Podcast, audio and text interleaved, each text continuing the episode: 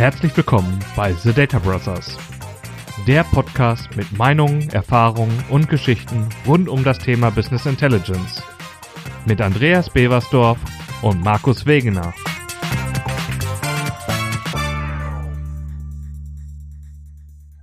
Ja, hallo und herzlich willkommen. Ich begrüße euch heute zu unserer Folge 3.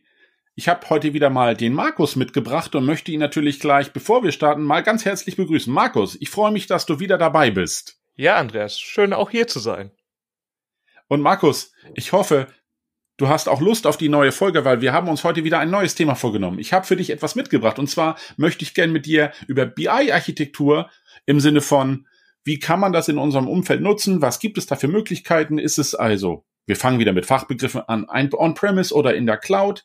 Welche Bausteine siehst du da? Und vielleicht sollten wir das Thema BI-Strategie oder ähnliche Themen auch nochmal adressieren. Was meinst du dazu? Passt das für uns heute als Thema? Doch, finde ich sehr gut. Wir selber sind ja auch mit unseren Kunden immer wieder unterwegs und bei uns gibt es gerade ein bisschen mehr so die Cloud-First-Strategie. Also so wie du es ja schon eingeleitet hast. Und Dennoch sind ja viele von den Kunden, die man auch hat, in der On-Premise-Welt vorhanden und das Ganze gegeneinander mal abzuwiegeln, finde ich ein sehr interessantes Thema. Mit welchem Part möchtest du denn gerne anfangen oder mit welchem Thema? Also wenn es für dich okay ist, würde ich gerne natürlich wie immer mit dem großen Bild, also das Ganze anfangen, weil ich weiß nicht, wie es bei dir in den Projekten ist, aber ich glaube, wir hatten da auch schon drüber gesprochen. Wir haben ganz oft das Thema, dass der Kunde sich etwas rauspickt und uns in dem Prozess irgendwann integriert. Mir wäre aber viel wichtiger zu verstehen, was der Kunde für eine BI-Strategie heißt, hat. Heißt also für mich so, hat er ein Business Intelligence Competence Center oder andere nennen das BICC. Was hat er für eine Organisationsstruktur dahinter? Wie sehen die Rahmenbedingungen aus? Also gibt es da irgendwelche Themen zum Thema Datenschutz, Compliance? Hat er irgendwelche ISO-Themen, die er dort berücksichtigen möchte? Oder auch das ganz wichtige Thema, Markus, was immer ein Thema ist, und wir hatten gerade Weihnachten, wir beide, Budget. Also alles, was Unternehmensstrategie an Budget, Bedeutung und wie sind auch die internen Rahmenbedingungen. Du weißt selbst, wenn wir uns das mal in anderen Projekten anschauen, habe ich genügend Budget dafür? Ist das Thema auch so adressiert, dass jeder weiß, dass es dann jetzt auch mit dem BI-Thema losgeht. Und solche Themen wie interne Kunden, externe Kunden, Lieferanten, wie sieht das mit der Datenhoheit aus? All solche Themen sind für mich wichtig. Hast du da noch weitere Themen, die wir da beleuchten sollten? Ja, ich wollte eigentlich weiter vorne anfangen und zwar in dem Bereich, äh, wie es eben so zur Cloud hingegangen ist, weil wir haben ja immer wieder so das Thema, dass in der IT, also jetzt komme ich wieder von meiner IT-Seite her, wir was von Zentralisierung und Dezentralisierung haben. Und ähm, als ich damals mit meiner Entwicklungstätigkeit das erste Mal mit Cloud in Berührung gekommen bin, da war gerade so dieser Hype der Virtualisierung. Das heißt, alle Leute hatten Server in ihrem Keller stehen und der erste große Hype war, dass man das Ganze eben nicht mehr auf dem richtigen Blech laufen ließ, sondern eben in einer virtuellen Umgebung. Und dann kam auch so ein bisschen das Thema Cloud auf. Und ich weiß noch, es sind noch Cebit-Zeiten gewesen. Also ich war auf der Cebit und habe dieses Cloud-Thema gehört und habe mich da informiert über das Thema Private Cloud, Public Cloud. Was ist das eigentlich im Unterschied in Summe? Und ähm, da hatte es mir jemand mal in dem Rahmen erklärt, dass ja die Cloud-Thematik auch in diese Rahmen von Virtualisierung reingeht, eben aber einen sehr starken Standardisierungsansatz hat. Also dass jemand, der vorher eine eigene Umgebung gefahren hat, on-premise, es wurde immer zu Bedarf aufgebaut, möchte jetzt eben ein äh, ja, standardisiertes Rahmenwerk haben und das würde halt dieser Cloud-Dienst bieten. Also wenn, wenn ich eine Private Cloud betreiben würde, sollten es mögliche Cloud-Pakete geben, wo ich sagen kann, ich möchte eine bestimmte Dienstleistung, einen bestimmten Service beziehen und ähm, den kann ich buchen und dann wird mir eben die entsprechenden äh, Komponenten zur Verfügung gestellt und auch die entsprechende Leistung. Und das wäre jetzt erstmal für mich so ein bisschen der erste Ansatz, um mit dir in die Thematik On-Premise oder Cloud reinzugehen. Wir haben einmal auf den einen Punkt dieses Bereitstellen einer wirklich, sagen wir mal, Blech oder eben etwas, was wir ganz zentral haben und das andere, wo wir im Prinzip in das Nutznießen reinkommen gewisse Services zu nutzen und die können ja in unterschiedlichen Abstufungen sein. Passt das für dich für den Einfahrt? Ja, Markus, das passt schon, denn ähm, aber für mich für mich ist es erstmal wichtig Grundthema ist jemand auch bereit, diese Schritte mitzugehen, wo du sagst, dieses Thema Vor- und Nachteile, wie viel Service nehme ich in Anspruch von der entsprechenden Cloud? Also ja, kann man so machen, finde ich in Ordnung. Ich würde sagen, schauen wir uns doch das da erstmal an, wie ist denn heute die Lage? Also Stand heute, nehmen wir mal an, so war es ja vor fünf Jahren, so in etwa. Jeder sagte, ich habe jetzt hier mein Blech, alles ist bei uns in-house, das läuft und im Prinzip ist der erste Spruch, der dann meistens kommt. Wir haben da etwas investiert, wir haben ja etwas gekauft, das Blech gehört uns und es läuft. Meistens haben die Kollegen dann unterschlagen, dass es natürlich jemanden geben muss, der sich um das Blech kümmert. Das heißt, die Applikation muss laufen, das Blech läuft. All das, dieses Thema Betriebskosten, wie es immer so schön heißt, war auch immer ein Thema, wird vernachlässigt. Und was ich persönlich immer wichtig finde, ist, neben der ganzen Infrastruktur, die du jetzt ansprichst, wie viel nehme ich an Service in Anspruch, sollte man auch diese Position, was habe ich denn eigentlich in der Vergangenheit in-house machen lassen? Was hat mich das wirklich gekostet? Also die echten Kosten sollte man immer dagegen stellen, denn eins darf man nicht vergessen, die meisten Leute haben genau das immer unterschlagen und einfach irgendwas gemacht. Mhm. Aber ich glaube, das ist auch eines der größeren Probleme. Ich weiß nicht, wie es bei dir in den Projekten ist, aber wenn ich jetzt mal ein Blech gekauft habe und habe es da stehen, dann neigt man dazu, möglichst viel auf dieses Blech drauf tun zu wollen. Und das ganze Management rund um dieses Blech ist halt auch nicht so einfach. Also wenn ich, wenn du jetzt mit einem BI-Projekt in die Firma kommst, kommt vielleicht jemand vorbei und sagt, wir haben da noch einen SQL-Server, können wir das nicht damit draufpacken? Und wir haben ja dann auch plötzlich bestimmte Anforderungen von Auslastung. Das heißt, ich komme am Anfang des Jahres wurde das Blech gekauft, um ein ERP-System darauf zu betreiben. Das hat schon eine gewisse Grund Affinität oder eine Grundlast auf dem System und es wurde vielleicht auch genau dafür skaliert und plötzlich kommt ein BI-System dazu, was eben für Analysezwecke angedacht ist und erzeugt eine zusätzliche Last auf dem System. Und dann haben wir ja natürlich auch die Problematik, dass die Last sich gegenseitig in Konflikt stehen können und dass eben dieses Blech vielleicht auf langer Zeit nicht ausreicht. Und wie ist es dann zum Beispiel auch mit Updates und so weiter, mit Downtimes, die dann reinkommen? Es ist ja ein sehr, sehr weites Feld, wo man sich fragt, muss denn wirklich alles auf einem Blech sein und wie hoch ist eigentlich das Risiko, das Ganze auf einem Blech zu betreiben? Bin ich total bei dir ich habe ja meistens in den Projekten immer das Thema dann, wenn du über dieses Blech sprichst, kommt dann der erste Kollege aus der Abteilung IT mit dem Hinweis, ja, wir haben folgende Applikation darauf schon laufen. Das bedeutet, wenn wir jetzt da noch eine weitere Applikation drauf laufen lassen möchten, bedeutet das für die Infrastruktur folgendes. Und gegebenenfalls kommt dann meistens komischerweise im Laufe des Projektes der Schritt, wir brauchen noch weiteres Blech. Und schon bist du in diesem Punkt, wenn du das vorher nicht bedacht hast, finde ich persönlich das immer super schwierig, hinterher zu sagen, ja, aber wenn wir dann gleich in der Cloud wären, ist das doch alles viel teurer.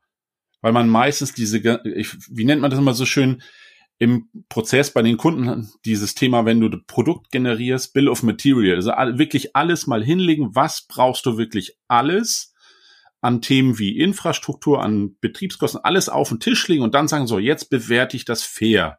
Fair heißt für mich natürlich auch solche Themen, ich weiß, das kommt im Projekt ja öfter vor, dass der, der Fokus sich leicht verschiebt, sei es der Kunde hat noch zwei, drei neue Ideen, weil er feststellt, ich könnte noch was ganz anderes vielleicht mit diesem neuen BI, was wir uns da vorgenommen haben, machen, soll heißen, vielleicht verändert sich ja auch der Fokus des Inhalts, sei es, du brauchst da neue Features, neue Funktionen, und ganz oft kommt dann genau das Thema, wenn du das Blech dann schon hast, heißt es, das kann das Blech nicht oder wir müssen das Blech modifizieren.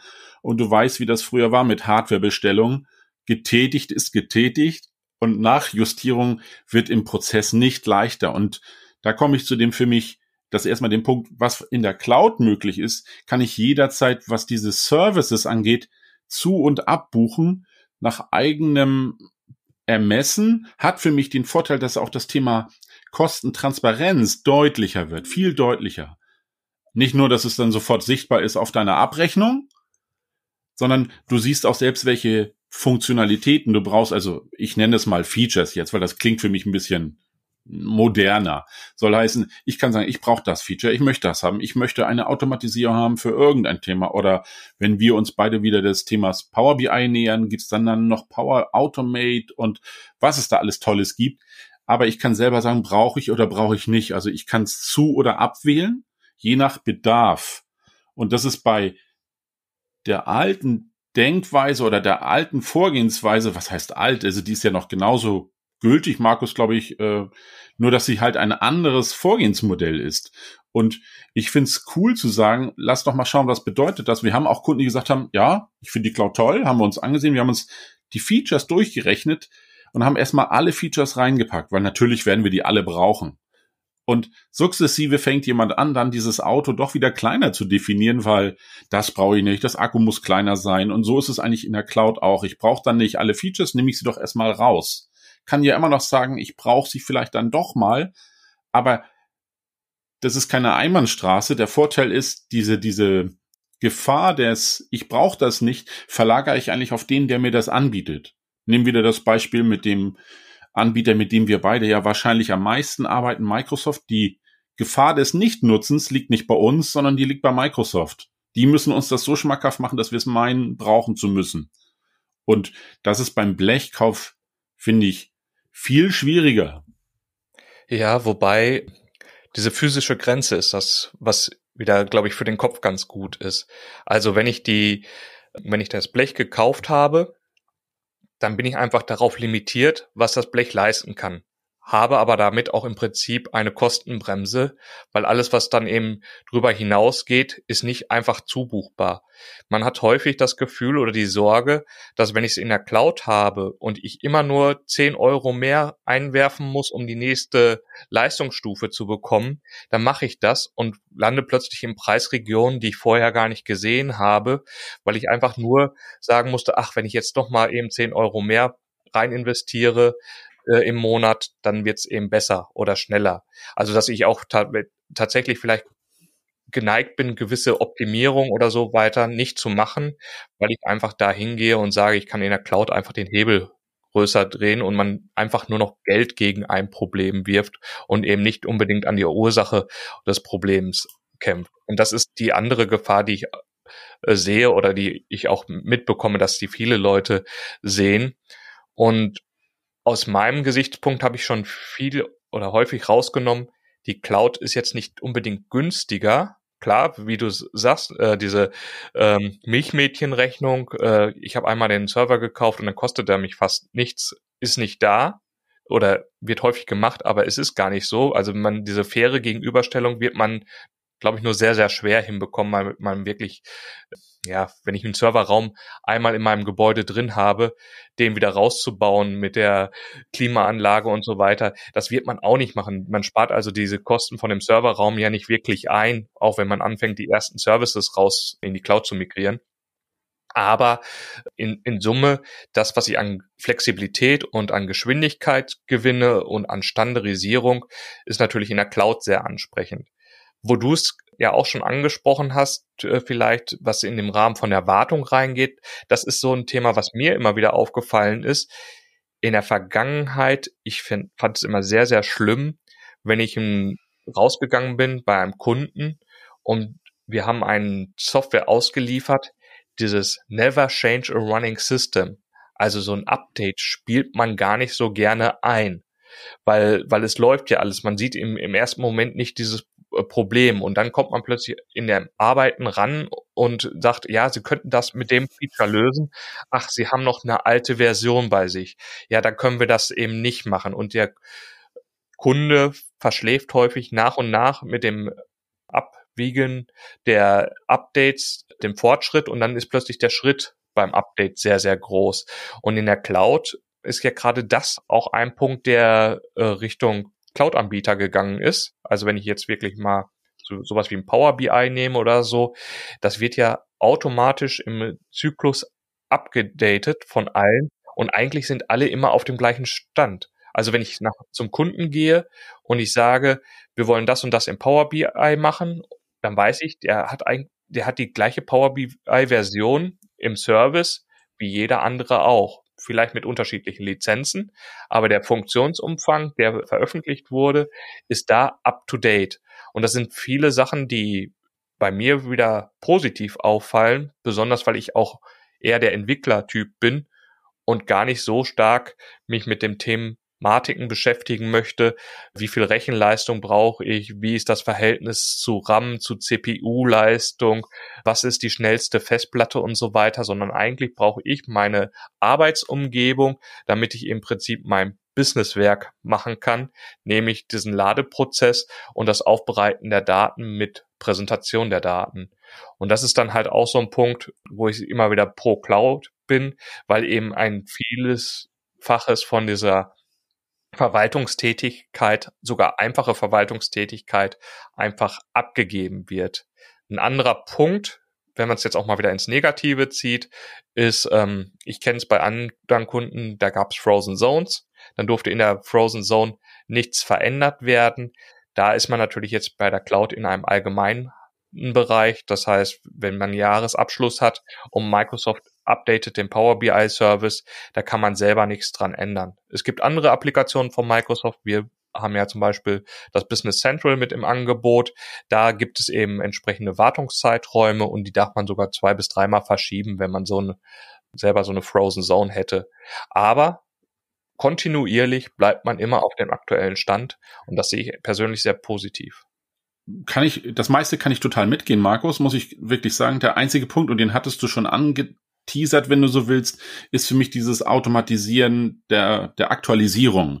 Wir haben das ganz oft schon gehabt, dass gerade in dem Power BI-Umfeld ein Feature vielleicht noch nicht ganz so ausgereift ist oder ein bestehendes Feature geändert wurde. Das kam jetzt noch nicht so oft vor, aber die zwei, dreimal, wo es vorkommt, und ich habe viele Kunden, die sind, was das Thema angeht, eher vorsichtig unterwegs und für die ist wichtiger, dass das System stabil ist und funktioniert und die gerade gewünschten Features, die auch so im Projekt umgesetzt wurden, funktionieren. Deswegen finde ich eher diesen Weg zu sagen, wir haben ja ein festes Set, was funktioniert, da kann ich mich total drauf verlassen, das ist zu 100 Prozent sicher. Und ich bin bei der Entwicklung, bin ich bei der, finde ich es natürlich toll, mal eben kurz zu testen, wie ist denn das neue Feature, was da angekündigt wurde? Kann ich das so benutzen, wie ich es mir vorstelle, oder muss man da vielleicht nochmal nachschärfen? Auch da habe ich jetzt gerade in der Vergangenheit so ein, zwei Themen gehabt, wo ich sagen würde, okay, gut, dass ich es schon mal testen konnte. Dafür hätte ich mir kein Blech aufsetzen müssen. Also alles, das ist wirklich für mich ein Pro-Entwicklung, weil die Cloud mir natürlich Dinge ermöglicht, die ich sonst so schnell mit Blech gar nicht auf die Wege hätte bringen können. Ich hätte mir ein Blech bestellen müssen und alles. Jetzt schalte ich es ein, teste es und kann sagen, okay, das Feature entspricht der Erwartung und ich kann es dem Kunden mit ruhigem Gewissen an die Hand geben. Also kann ich quasi sagen, okay, perfekt, aber er muss es dann auch in der Cloud benutzen. Das ist halt das nächste Thema, weil ähm, das auf dem lokalen Blech, da sind die Entwicklungszyklen nicht mehr so schnell, finde ich. Und ich kann das verstehen, weil natürlich auch solche Firmen wie Microsoft und Oracle und wie sie alle heißen, es leichter haben, wenn sie die ganze Software selbst in der Hand haben, was das ganze Thema Verwaltung angeht. Ansonsten weißt du selbst, war es in der Vergangenheit so, der eine hat das so installiert, der andere so. Du hast den Kollegen XY getroffen, der hatte noch vom SQL-Server den Versionsstand, den du nie benutzen würdest, weil da ist es wichtig, dass das schon auch geupdatet ist und dass entsprechende Features auch fehlerfrei funktionieren. Also ist da das Thema Update wichtig. Also das war und ist auch heute noch immer ein Thema, weil ich weiß, ich benutze den SQL Server X auf meinem Rechner und ich kann dir sagen, ich habe viele Kollegen, die bleiben beim 2016er stehen und werden sich da nicht wegbewegen. Und wenn du Glück hast, hast du schon den 2016er. Die Frage ist natürlich, kannst du das mit der Cloud etwas erleichtern? Und da sehe ich für mich Vorteile weil da habe ich einen Stand, da weiß ich jeder, alles klar funktioniert. Und wenn wir das hier produktiv benutzen, gibt es da keine Versionsunterschiede. Fertig, das benutzt man so. Ja.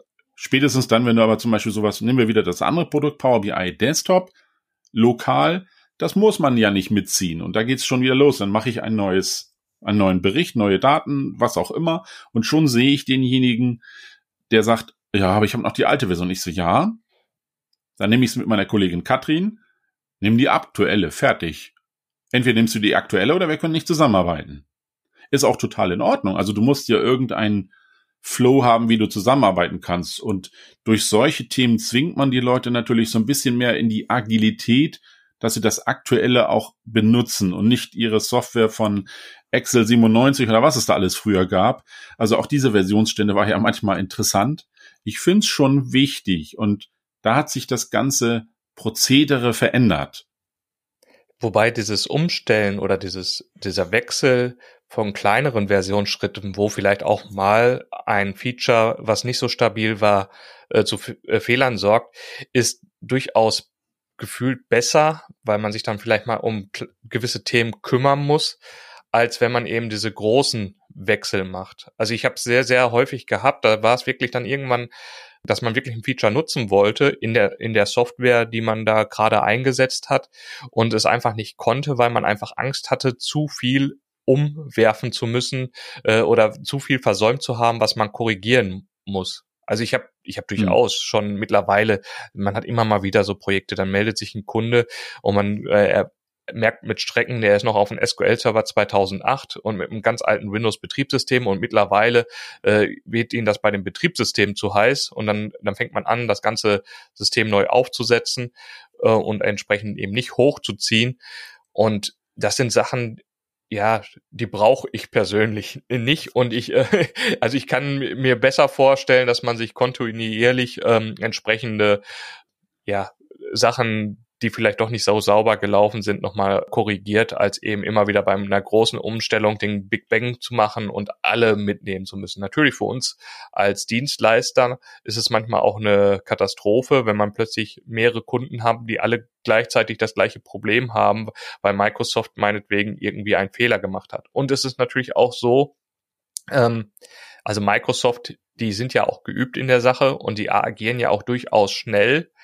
Aber man ist halt darauf angewiesen, dass sie das Problem gelöst haben in ihr, mit ihren Qualitätsansprüchen und auch mit ihrem Zeitansatz, den sie sich für dieses Problem gegeben haben. Das heißt, man selber ist in dem Moment natürlich ein bisschen machtlos, ja. Aber ich meine, ich sage jetzt gerade Microsoft ist bei jedem anderen Cloud-Anbieter auch und so weiter. Und es ist ja auch so interessant, wer mal eine Webseite betrieben hat, das hat man ja auch schon in den 90ern und so weiter, mal angefangen. Da war es ja auch so, dass man sich einen Speicherplatz gemietet hat, da ist ein Webserver drauf gewesen, wie der Anbieter das gemacht hat, war seine Sache. Man hat seine Webseiten da hochgeladen und wenn der Webseitenanbieter mal ausgefallen ist, da konnte man halt auch nichts dran machen. Dann ist man eben nicht in den Keller gegangen. Oder genauso, wenn man sein eigenes Rechenzentrum hat und hat nur eine Leitung oder einen Anbieter, mit dem man das eben die Standorte verbindet, wenn die Leitung weg ist, dann muss halt Plan B funktionieren. Und wenn Plan B kaum getestet wurde oder eben nur eine dünne Mobilfunkleitung ist, ja, dann funktioniert vielleicht auch alles nicht.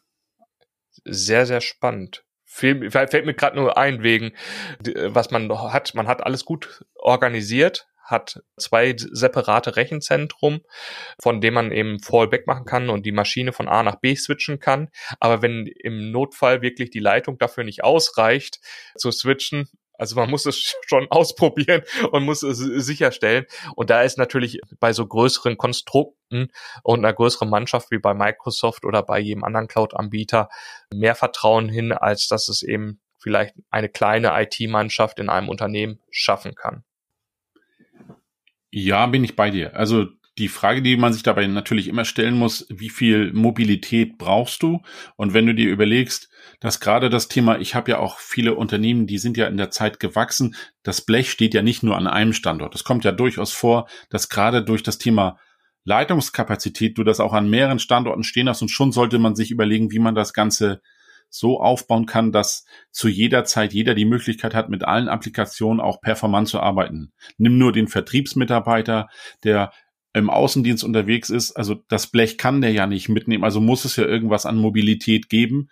Und ich finde schon, da gewinnt natürlich immer mehr die Cloud. Ja, sie verliert an dem Moment, wo das, wo die Leitung nicht da ist, aber das hattest du schon immer. Also irgendwas zum Thema Offline-Kapazität. Aber vielleicht nochmal zurück zu dem, was wir uns ja so äh, überlegt hatten. Also gerade das Thema Investitionskosten. Das muss man für das ganze Thema beleuchten. Ich habe für mich das Thema Betriebskosten und gerade solche Themen äh, auch auch äh, Investition in Hardware. Also was brauche ich für Hardware? Das fand ich schon immer mega komplex, weil du weißt ja nicht, ob die Applikation mit dem, was du bestellen wirst, so skalierst. Das heißt, du musst es vor so viel feingliedriger definieren, damit du das richtige Blech bestellen kannst. Diese, diese Angst kann man sich heute, finde ich, durch sowas nehmen. Allerdings begibst du dich natürlich in Hände eines, ich nenne es mal jetzt Treuhänder. Das heißt, du hast ja diesen entsprechenden Anbieter, sei es den mit M, den mit O und wie sie alle heißen, auch den mit A. Ich will jetzt keine Namen dazu nennen. Das ist, das, du begibst dich ins Vertrauen eines nennen wir es mal Handwerkers, der dir sagt, ja, das können wir alles leisten. Und vorher war es dein Mitarbeiter in der IT, der sagte, na klar, die Infrastruktur stelle ich euch zur Verfügung und du musstest auch darauf vertrauen, dass das, was er dir bereitstellt, für deine Anforderungen und die Applikation Genüge tut. Ja, also gerade das ist für mich also auch heute nicht leichter als früher, nur dass du heute mehr Möglichkeiten hast. Und wie es immer so ist, wenn du im Kaufhaus stehst, du hast von einem Produkt mindestens sieben Ausführungen, heißt es aber auch sieben Entscheidungen, die du dann treffen musst. Und wieder das Beispiel dieser Cloud-Geschichte, sei es, übertragen wir das mal auf, was, was willst du von dem entsprechenden Anbieter gemanagt haben? Was willst du selber noch in der Hand haben? Wie viel Selbstgestaltung willst du dort machen? Also, wie ist immer so schön mit den, ist es die Applikation? Ist es das Datenmanagement? Will ich das Betriebssystem selbst entscheiden? all das musst du ja in irgendeiner Form aufstellen und für dich definieren. Und ich finde nicht, dass das so leicht von der Hand zu wischen ist. Du musst immer noch wirklich ganz klar sagen, das müssen wir auch mitentscheiden und nicht nur hoffen, dass irgendjemand da mitdenkt. Also du musst schon wirklich genau wissen, was das Ganze für dich bedeutet. Sei es, ich brauche mehr Speicherplatz, ich brauche das, ich brauche mehr Rechenleistung. Ich finde, da hängt schon ganz schön viel dran, um das Thema Architektur zu beleuchten. Nur was, um das mal für mich auf den richtigen, äh, auf dem, auf den Weg zu bringen, der richtige Weg, den gibt's ja gar nicht, Markus, weil es gibt immer nur den gerade, den wir nehmen. Ja. Aber um vielleicht mal so zum, zum, zum Schlusspunkt zu kommen für uns, was, was sind denn so die drei Punkte für uns, die wir mit nach Hause nehmen sollten? Also wir haben ja mal gesagt, wir wollen immer zum Schluss sagen, wo, wo wollt's, soll die Reise eigentlich hingehen oder was solltest du dir zumindest überlegen? Ich find's toll, wenn du sagen kannst, das Thema Investitionskosten und Betriebskosten, darüber musst du Klarheit haben und du kriegst darüber Transparenz. Ich finde es vorteilig für die Cloud, dass ich sagen kann, ich kann es viel feingliedriger abgrenzen, sage also ich bezahle für das, was ich benutze, wie es mir so schön heißt. Nachteil sehe ich, du verlierst ein wenig die Übersichtlichkeit, also es wird immer unübersichtlicher, weil es so feingliedrig ist. Was brauche ich denn? Also ich könnte dir heute nicht sagen, was ich für eine BI-Applikation je nach Anforderung des Kunden genau alles brauche. Das muss man wirklich alles durchleuchten. Und ich finde, dieser, dieser Bauchladen, der dann dort vor dir liegt, der ist super schwer zu kon konfektionieren, wie es immer so schön heißt. Ja, bin ich bei dir. Ja? Das sind für mich so die Themen, die ich mega schwierig finde. Trotzdem sollte man den Mut nicht verlieren, weil man gewinnt neue Freiheiten. Freiheit heißt aber auch, du musst mitentscheiden. Gehe ich links oder gehe ich rechts rum? Und im Sinne von, ohne spoilern zu wollen, von Matrix nehme ich die blaue oder nehme ich die rote Pille? Ja, ist ja meistens gar nicht so, dass man nicht auch beides machen kann oder die Mischung. Aber das wäre vielleicht auch nochmal wieder ein Thema. Ich, ich habe gesehen, das Thema ist ja jetzt vielfältig. Wir können sicherlich auch nochmal eine weitere Folge dranhängen, um nochmal in Details zu gehen. Wir hatten ja schon mal so ein bisschen drüber philosophiert und ein paar Stichpunkte gemacht. Da ist ja noch einiges da. Und äh, als drittes würde ich sagen, ist der, der Riesenvorteil eben dieses immer up-to-date in der Cloud zu dem, was man eben on-premise hat, dass man eben sich selber um die Updates kümmern muss, was jetzt ja auch gar kein Hexenwerk ist. Man muss einfach nur die entsprechende Unternehmenskultur schaffen, dass man immer da updatet und dass alle mitgehen. Und ja, bei der Cloud wird man eher ein bisschen mehr dahin gezwungen. Genau, aber trotzdem, Markus, ist es ja so, auch das Thema, wo du es ansprichst, Ausbildung, war schon immer wichtig, wird genauso wichtig bleiben. Und wenn alle daran denken, dass der Mitarbeiter auch die Fähigkeit hat, das zu tun, kann nichts schiefgehen. Und auch wir beide wissen, mit zunehmendem Alter Ausbildung ist immer noch wichtig. Das hört ja nach dem Studium nie auf und ich muss gestehen, da haben alle recht. Das ist tatsächlich etwas, was ich für mich immer wieder mitnehme und ich stelle fest, mal heißt das Thema A, mal B, mal ändert sich die Technologie, dann gibt es ein Power BI, ein Click, ein Tableau und wie sie alle heißen. Aber am Ende gibt es immer so viele Nuancen, dass du trotzdem entscheiden musst, was ist für mich jetzt das Richtige im Kontext. Und um auf dein T-Shirt ein bisschen hinzuweisen, was ich persönlich wenig cool finde, es kann manchmal durchaus Sinn machen, dass man vielleicht auch mehrgleisig fährt, sei es, ich brauche mein Excel, ich brauche mein Power BI. Und da muss man trotzdem sich die Plattform anschauen, die einen dabei bestmöglich unterstützt. Denn man will nichts verlieren, nur man sollte auch irgendwann mal Zöpfe abschneiden. Ja. Gut, das war's dann wohl für heute. Ich hoffe, alle hatten Spaß, haben was mitgenommen und bis zum nächsten Mal. Ciao, Andreas. Ciao, Markus. Das waren The Data Brothers. Wir hoffen, dir hat diese Folge gefallen und hinterlass doch eine positive Bewertung, egal wo du uns hörst. Abonniere den Kanal, um keine weitere Folge zu verpassen. Bis dahin, alles Gute von Andreas und Markus.